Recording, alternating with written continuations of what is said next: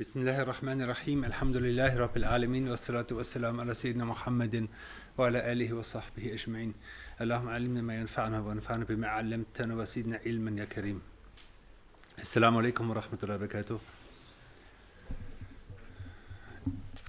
Wir sind in einer weiteren Folge unseres Online-Unterrichts Sophismus verstehen und äh, wir haben uns das letzte Mal über zwei wichtige Kräfte im Menschen unterhalten, nämlich äh, äh, Furcht, Ehrfurcht, Furcht und Hoffnung. Und äh, beides sind äh, zunächst einmal natürliche Emotionen. Und Imam Rasali spricht hier in seinem Buch über, über, über Kräfte, über seelische Kräfte, die er eben als die, als die rettenden Kräfte äh, bezeichnet, die alle irgendwie in jedem Menschen eine bestimmte Ausprägung haben. Zum Beispiel äh, Geduld. Jeder Mensch hat irgendeine Form von Geduld in irgendeiner Weise und auch eine natürlich angeborene Geduld sozusagen. Jeder Mensch hat irgendwas von Dankbarkeit. Äh, jeder Mensch hat oder jeder Mensch hat irgendwie äh, Ängste, jeder Mensch hat irgendwie Hoffnungen. Ähm, und diese natürlichen Emotionen, die wir haben, äh, sind im Prinzip einmal gut so, dass sie so sind und ist nicht von der Natur her hauptsächlich, also die ganzen Emotionen sind von der Natur des Menschen her hauptsächlich auf weltliche Dinge bezogen. Das heißt, sie äh, normalerweise äh, empfindet der Mensch Angst, wenn, er, äh, wenn, wenn ihm irgendein weltlicher Nutzen zu entschwinden droht oder irgendein Ungemach äh, sozusagen hereinzustürzen, hereinzubrechen droht und so weiter.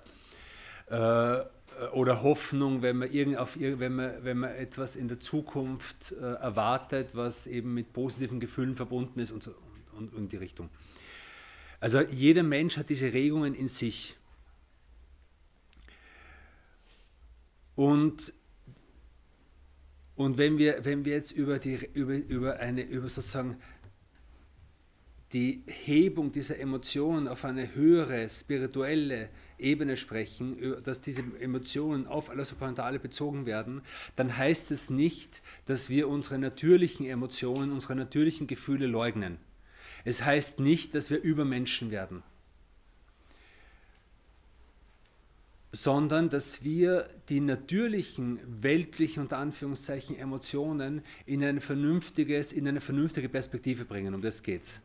Das heißt, ein Mensch, dem zum Beispiel weltlich, dem ein weltliches Problem äh, übermannt zum Beispiel, oder dem ein, ein weltliches Problem droht, oder dem Schmerz in irgendeiner Weise droht, oder Verlust, solche Dinge in dieser Welt, dann ist es eine natürliche Emotion, dass der Mensch trauert, dass der Mensch Angst davor hat und so weiter. Und diese Dinge leugnen wir nicht und diese Kräfte leugnen wir nicht. Aber wir verbinden diese Kraft im Menschen mit einer höheren Kraft, nämlich die höhere Kraft ist die Hoffnung auf Allah und die Furcht vor Allah und so weiter. Und äh, Geduld, heißt, Geduld heißt nicht, ein Stein zu werden, der keinen Schmerz mehr empfindet, ein Stein zu werden, der keine Angst mehr empfindet, sondern die Dinge in eine, in eine vernünftige Beziehung zu setzen zu den größeren Ebenen, zu den höheren Ebenen. Und das ist das, wenn der Prophet seinen Sohn verloren hat, Ibrahim, und, äh, und sinngemäß sagt, äh, wahrlich, das Herz ist traurig und, das, und die Augen tränen und wir sind über die Trennung von dir äh, in Trauer. Und das ist menschliche, das ist menschliche Emotion. Und dann sagt er, aber wir sagen nichts außer dem, was Allah zufrieden macht. Und das ist die Ebene, die drüber ist, die Metaebene, die höhere Ebene. Und was, was, was solche Bücher uns äh, lehren, ist, dass wir, dass wir unser, unser normales banales Menschsein, unsere normalen, banalen menschlichen Gefühle, die, die wir alle teilen, die wir mit allen Menschen teilen, gleichzeitig auch in eine Ebene, in eine, in eine Beziehung setzen zu höheren Gefühlen. Und, höhere, und höheren Gefühlen ist, dass all diese Gefühle, die man hat, von Angst, von Hoffnung, von Trauer, von Geduld und so weiter, in, in, in eine Beziehung setzen zu dem, zu dem wir eigentlich unsere Beziehung aufbauen sollen, nämlich zu Allah subhanahu wa ta'ala. Und das ist, das, ist das, das, das, äh, das Ziel. Also ich wollte es nur mal betonen, dass es nicht darum geht, äh, normale menschliche Emotionen zu leugnen oder sie abzustellen oder sie nicht mehr zu empfinden, sondern es geht, es geht darum, sie in eine größere Perspektive zu stellen. Genau. Und, äh, und aus dem Grund auch beschreibt er immer verschiedene, zum Beispiel verschiedene Stufen von Hoffnung, verschiedene Stufen von Angst, verschiedene Stufen von Geduld und so weiter. Weil all diese Dinge, die, die, die er uns hier lernen will, diese Kultivierung von, von, von, von unseres Innenlebens und unseres Herzens, hat Stufen. Und er sagt immer, es gibt eine Stufe der einfachen Menschen, es gibt eine Stufe der sozusagen leicht fortgeschrittenen, es gibt eine Stufe der Menschen, die näher zu Allah sind. Und in Wirklichkeit haben die Stufen nach oben hin kein Ende, sie haben nur nach unten hin ein Ende. Und so hat er letztes Mal, äh, also in, in, in, äh, dort wo wir stehen geblieben sind, äh, sagt er, äh, dass die höchste Stufe von Furcht ist die Furcht davor, von Allah subhanahu wa ta'ala getrennt zu sein. Die, die Furcht davor, von ihm abge, äh, abgetrennt zu werden, mahjub zu sein von ihm. Und das ist eine sehr hohe Stufe. Äh, und wir hoffen, dass, dass, dass wir einen Geschmack von solchen Dingen bekommen. Genau. Und jetzt sagt er, jetzt, äh, äh, jetzt sagt er, äh, also stellt er die Frage, äh, was soll im Menschen äh, prinzipiell stärker sein? Hoffnung oder Furcht? Und die Frage ist sehr interessant. Warum? Weil wir haben auch vorher sozusagen über so Paare gesprochen, wie Geduld und Dankbarkeit und so weiter.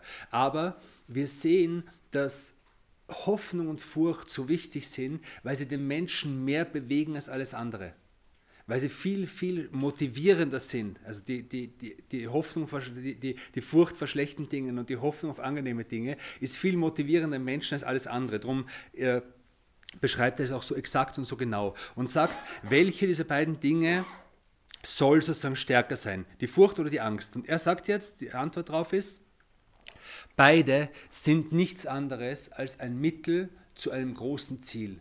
Und dieses große Ziel ist nichts anderes als das Streben nach Glückseligkeit. Und das Ziel des Ganzen ist Glückseligkeit, ein glückliches, zufriedenes Treffen, Zusammentreffen mit Allah subhanahu wa ta'ala im Jenseits und die Nähe zu ihm. Und Furcht und Hoffnung und all die anderen Gefühle, von denen wir sprechen, all die anderen inneren Kräfte, von denen wir sprechen, sind nichts anderes als Instrumente auf diesem Weg, sind, sind äh, Schritte, Schritte zu, diesem, zu diesem Ziel hin. Genau. Äh, ja.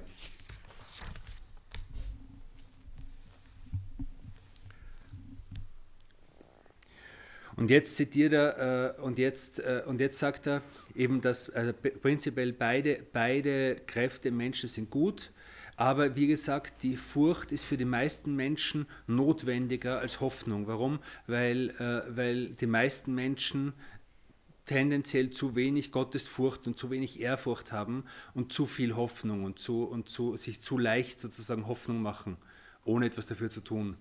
Und, äh, und er sagt, äh, er zitiert einen Hadith, der ein Hadith Hassan ist, in dem, in dem es heißt, Hadith Qudsi, bei meiner, bei meiner Macht und bei meiner Erhabenheit. Ich werde in einem Diener, in einem Menschen niemals zwei Arten von Angst zusammenbringen. Also ich werde niemals zwei Arten von Angst in einem Menschen vereinen und ich werde niemals zwei Arten von Sicherheit, von Sicherheitsgefühl in einem Menschen vereinen. Was heißt das? Derjenige, der sich vor mir in der, also vor Allah subhanahu wa ta'ala, der sich vor mir äh, in dieser Dunja sicher fühlt, dem werde ich am Tag der Abrechnung Angst geben und Angst machen. Und derjenige, der mich in dieser Dunja fürchtet, dem werde ich am Tag der, am Tag der Auferstehung Sicherheit geben. Und das ist die Bedeutung von, dass zwei Ängste nicht zusammenkommen und zwei Arten von Furcht nicht zusammenkommen.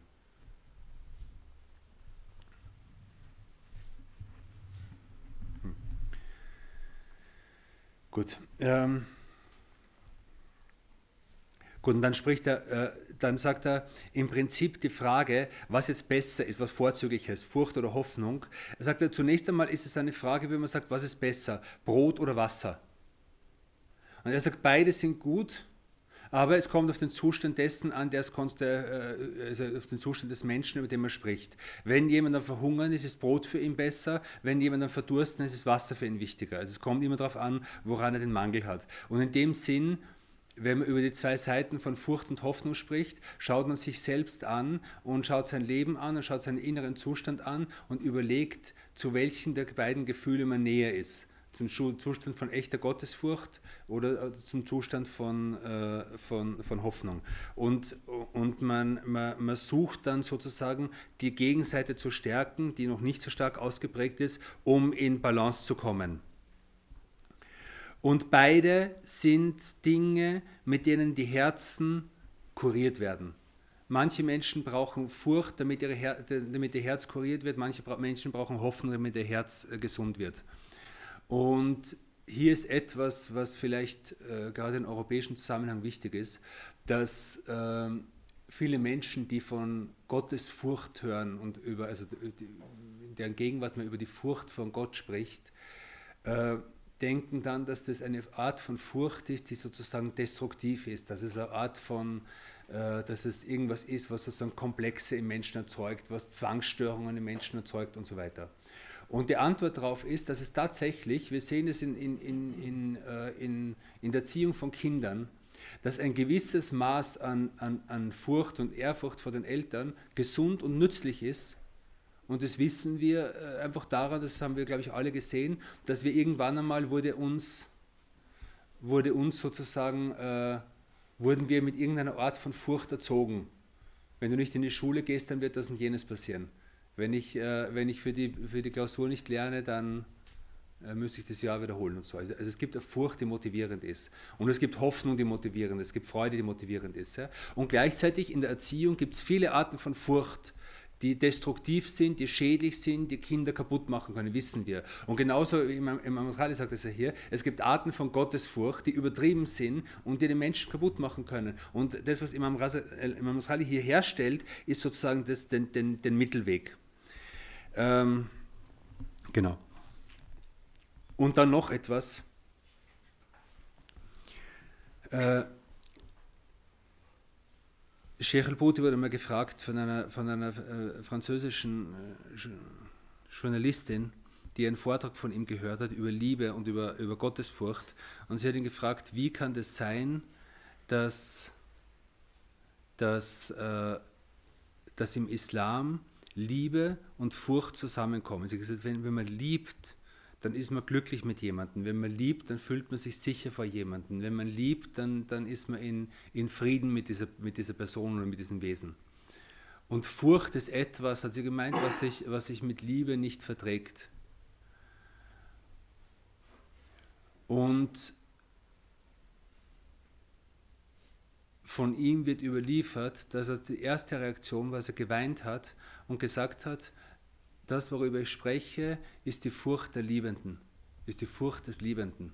Die Furcht des Liebenden ist, seinen Geliebten zu verlieren. Das ist eine emotionale Antwort. Das ist eine bestimmte Stufe von Furcht. Die Furcht des, der Liebe. Und dann hat er eine andere Antwort gegeben, die, die genauso wichtig ist und die aber Furcht auf einer anderen Ebene beschreibt.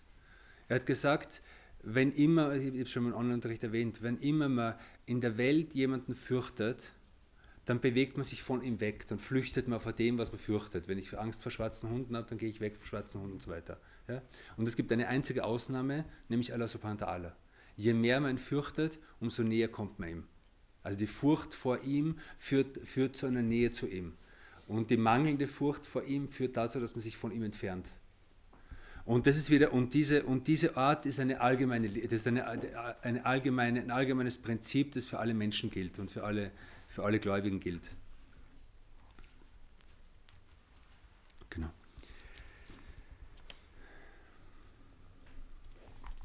Und er sagt, äh, die, Vorbilder, die Vorbilder, die wir haben, äh, sind, sind, äh, sind jene, jene gottesfürchtigen Menschen, die vor uns waren von denen überliefert wird, dass sie gesagt haben, wenn ich wüsste, wenn ich wüsste, dass alle Menschen auf der Welt ins Paradies eingehen, nur, ich, nur, eine, nur eine einzige Person nicht, eine einzige Person vom Paradies ausgeschlossen wird, dann wäre ich mir sicher, dass ich das bin. Er hat gesagt, das ist der, Zustand, der, das ist der, Zustand der, der, der gottesfürchtigen Menschen. Und als ich das gelesen habe, habe ich mir gedacht, wie leicht komm, kommen wir Muslime in ein Denkmuster, in dem wir genau das Gegenteil sagen, in dem wir genau das Gegenteil denken, wenn wir das genau das Gegenteil erwarten. Wenn nur ein einziger Muslim auf der Welt, auf der Welt des Paradies käme, dann wäre das ich und meine Gruppe oder so irgendwie. Also es ist, eine Riesengefahr, dieses, dieses Denken so, wir sind die Rechtgeleiteten, wir sind die Besten, ich bin besser als alle anderen, ich bin der einzige Muslim, der es verdient, ins, ins Paradies zu gehen und jeder, der mir folgt und so weiter. Und äh, genau.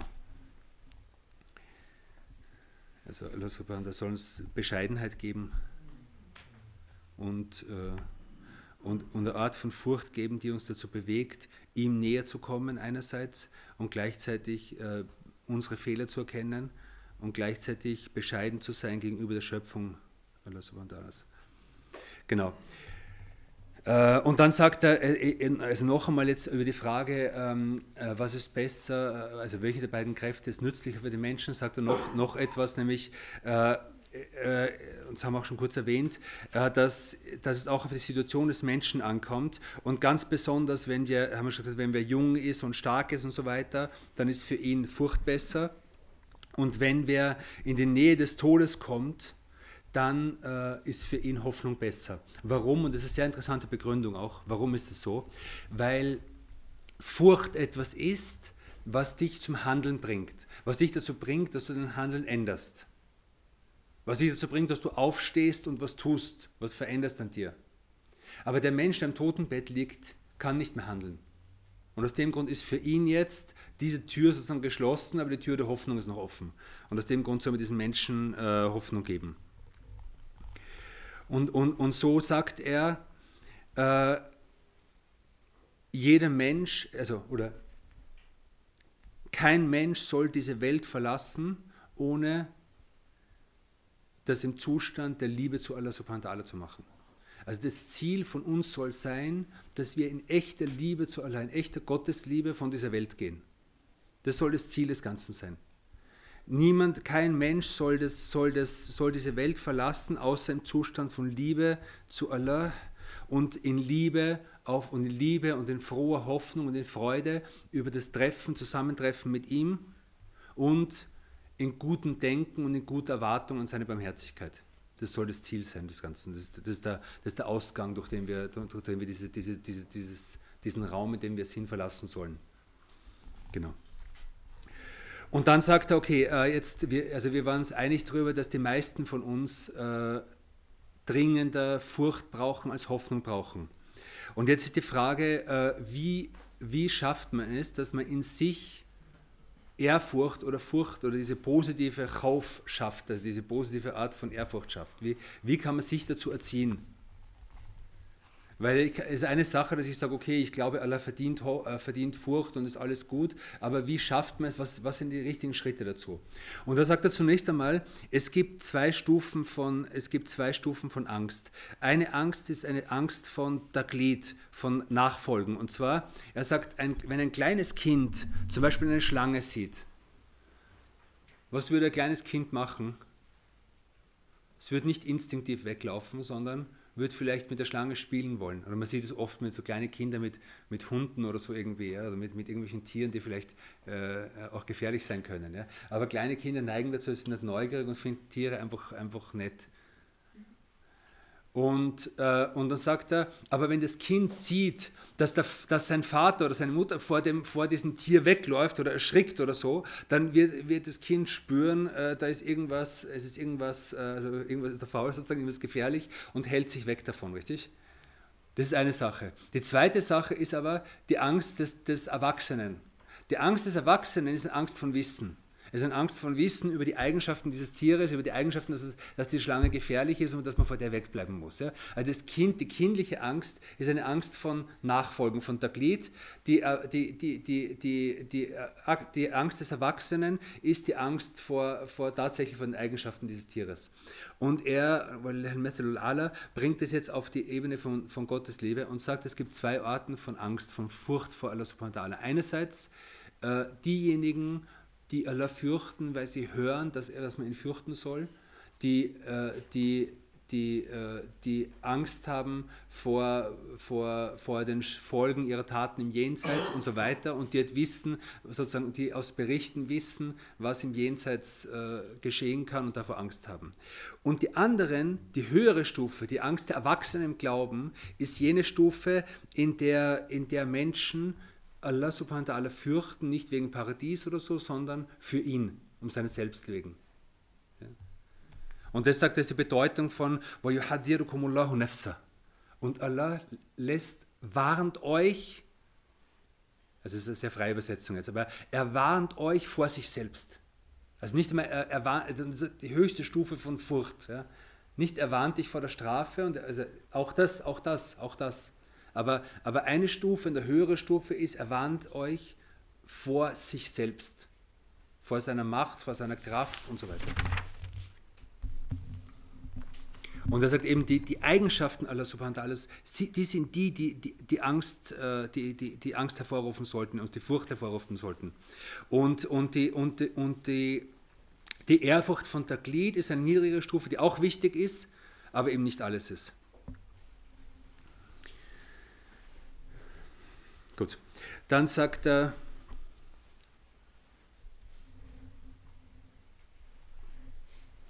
Eine der, eine, der, eine, der Dinge, eine der Dinge, die wir, also wie, wie ist der Weg sozusagen, dass wir Ehrfurcht lernen? Eine, der, eine der, der, der, der am leichtesten greifbaren Dinge, vor denen wir Angst haben sollen und vor denen wir Angst kultivieren sollen in uns, ist die Angst vor einem schlechten Tod. Die Angst vor Armut und die Angst vor Krankheit und die Angst vor, vor, vor Schanden und so weiter, die, die ist sowieso in uns, die brauchen wir nicht weiter kultivieren. Die, die gibt es sowieso und die hat auch ihren Sinn in manchen Belangen. Ja? Aber wenn du sozusagen religiöse Angst haben willst und diese, diese Art von Angst die, die, oder diese Art von Furcht und Ehrfurcht, über die er spricht, kultivieren willst, dann denk zunächst mal über deinen Tod nach. Denk daran nach, wie gefährlich dieser Tod ist.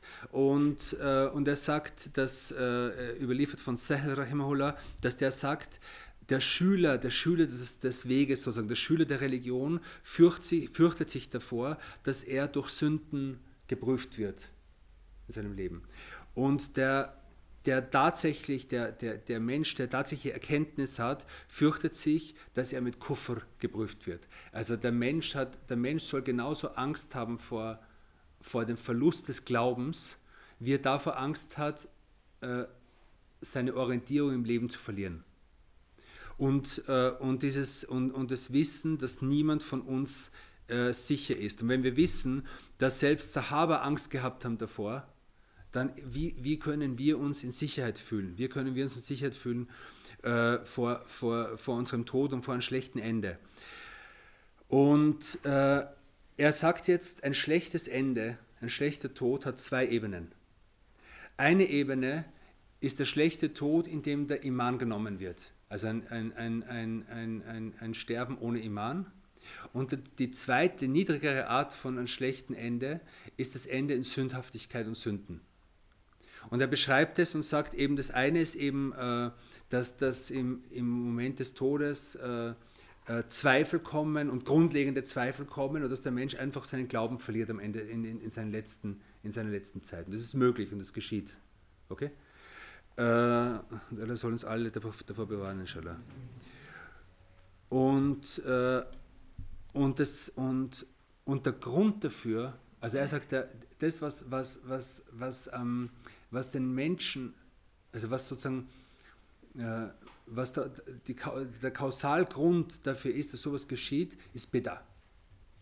Und Beda meint er hier im Sinn von Beda im Glauben also dass eben zwar Muslim ist, aber in seinem Glauben äh, äh, falsche Dinge über Allah, über seine Eigenschaften, über seine Taten und so weiter äh, in, in, sich sozusagen äh, kultiviert und, und weitergibt und so weiter. Und er meint, das ist, also Imam Rasali sagt, das ist ein Grund dafür, dass der Menschen äh, äh, wo, wo, wo, man fürchtet, dass dem Menschen der Glaube entzogen wird.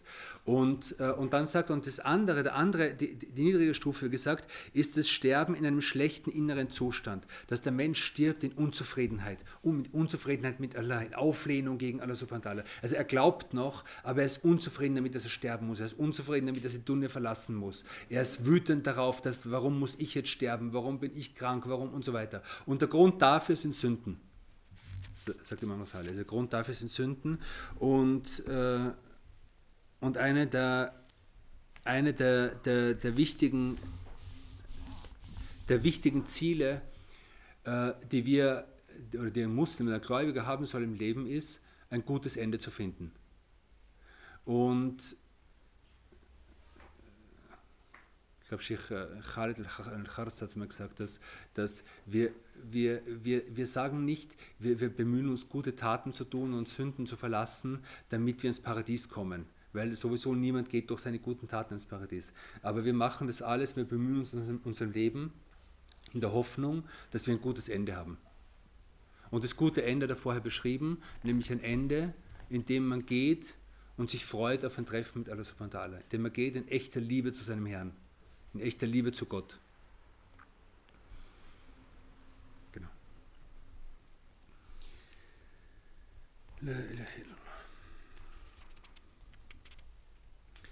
Und dann gibt uns noch einen wichtigen Tipp, einen praktischen Tipp, und der heißt, wenn du jetzt nach all dem Angst hast vor einem schlechten Ende, so hüte dich vor den Gründen, die dazu führen, die zum schlechten, äh, zu diesem schlechten Ende führen und bereite dich vor auf deinen Tod.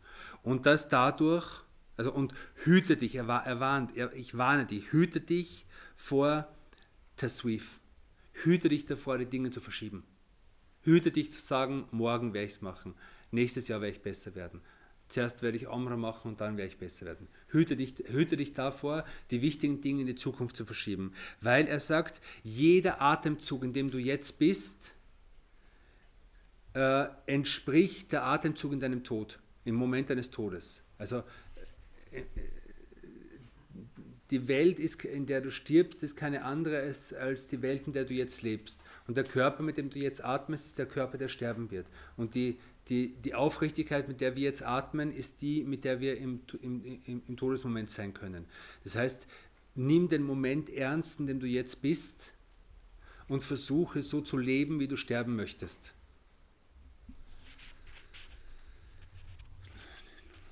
Genau. Und das andere, den anderen Tipp, also einerseits nicht Dinge zu verschieben. Äh, und dann sagt er, ähm, also die, die, die Gründe, die, äh, die, die, die, die Gründe, die dir helfen, diese, dein Herz aufzuwecken in Hinsicht auf Gottesfurcht und Hoffnung und so weiter, sind die, dass du über Allah subhanahu wa ta'ala nachdenkst, über seine Eigenschaften nachdenkst, dass du die Dinge, die du über ihn liest und weißt, ernst nimmst, äh, dass du dein Herz in Sicker, in Gottes Gedenken aufleben lässt und dass du Zeit verbringst mit den Menschen, die gottesfürchtig sind. Und das ist einer der wichtigsten Dinge und einer der Dinge, die wir Muslime am meisten vernachlässigen, ist die Suche nach Menschen, die gottesfürchtig sind. Und es gibt wenig Dinge, die so transformierend sind und so etwas so stark ändern können wie das Zusammensein mit gottesfürchtigen Menschen. Entweder in Realität oder zumindest in, in Büchern, Überlieferungen, Nachrichten, Geschichten über, über diese Menschen. Genau. Und äh, ich, ich, lese noch äh, drei kurze Hadithe vor aus dem Buch Shemail von Imam Tirmidhi, äh, die die etwas von dem vermitteln, äh, was es heißt, Furcht zu haben und was es heißt, ein lebendiges Herz zu haben. Ich, ich, ich, äh, ich lese, den, ich lese äh, drei Hadithe vor ohne, ohne Sanat. Äh, und zwar aus dem, aus, aus dem 45. Kapitel von Shamail Tirmidhi, was über das Weinen des Gesandten Allah berichtet wird. Und zwar ein Gefährte über, überliefert, ich kam einmal zum Gesandten Allah sallallahu alaihi wasallam, als er gerade betete. Aus seinem Inneren drang dabei ein schluchzendes Geräusch, das dem Geräusch eines kochenden Kessels ähnelte und daher rührte, dass er weinte.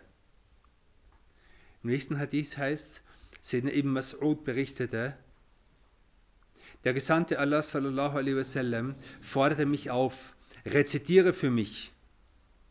Also der, der Prophet sagt zu Mas'ud, rezitiere für mich den Koran. Da sagte ich, soll ich für dich rezitieren, wo er doch dir offenbart wurde?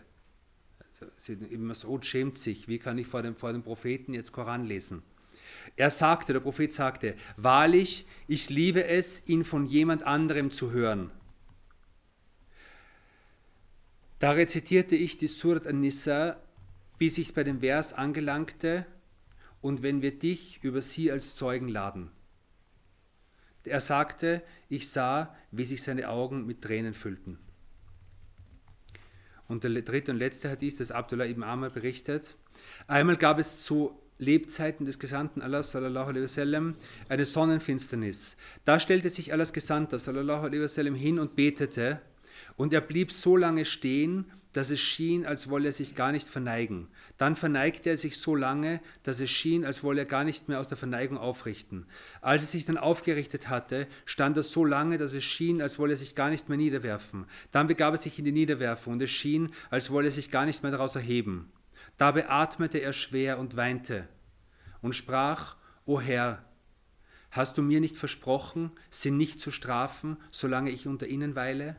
O Herr, hast du mir nicht versprochen, sie nicht zu strafen, solange sie um Vergebung bitten?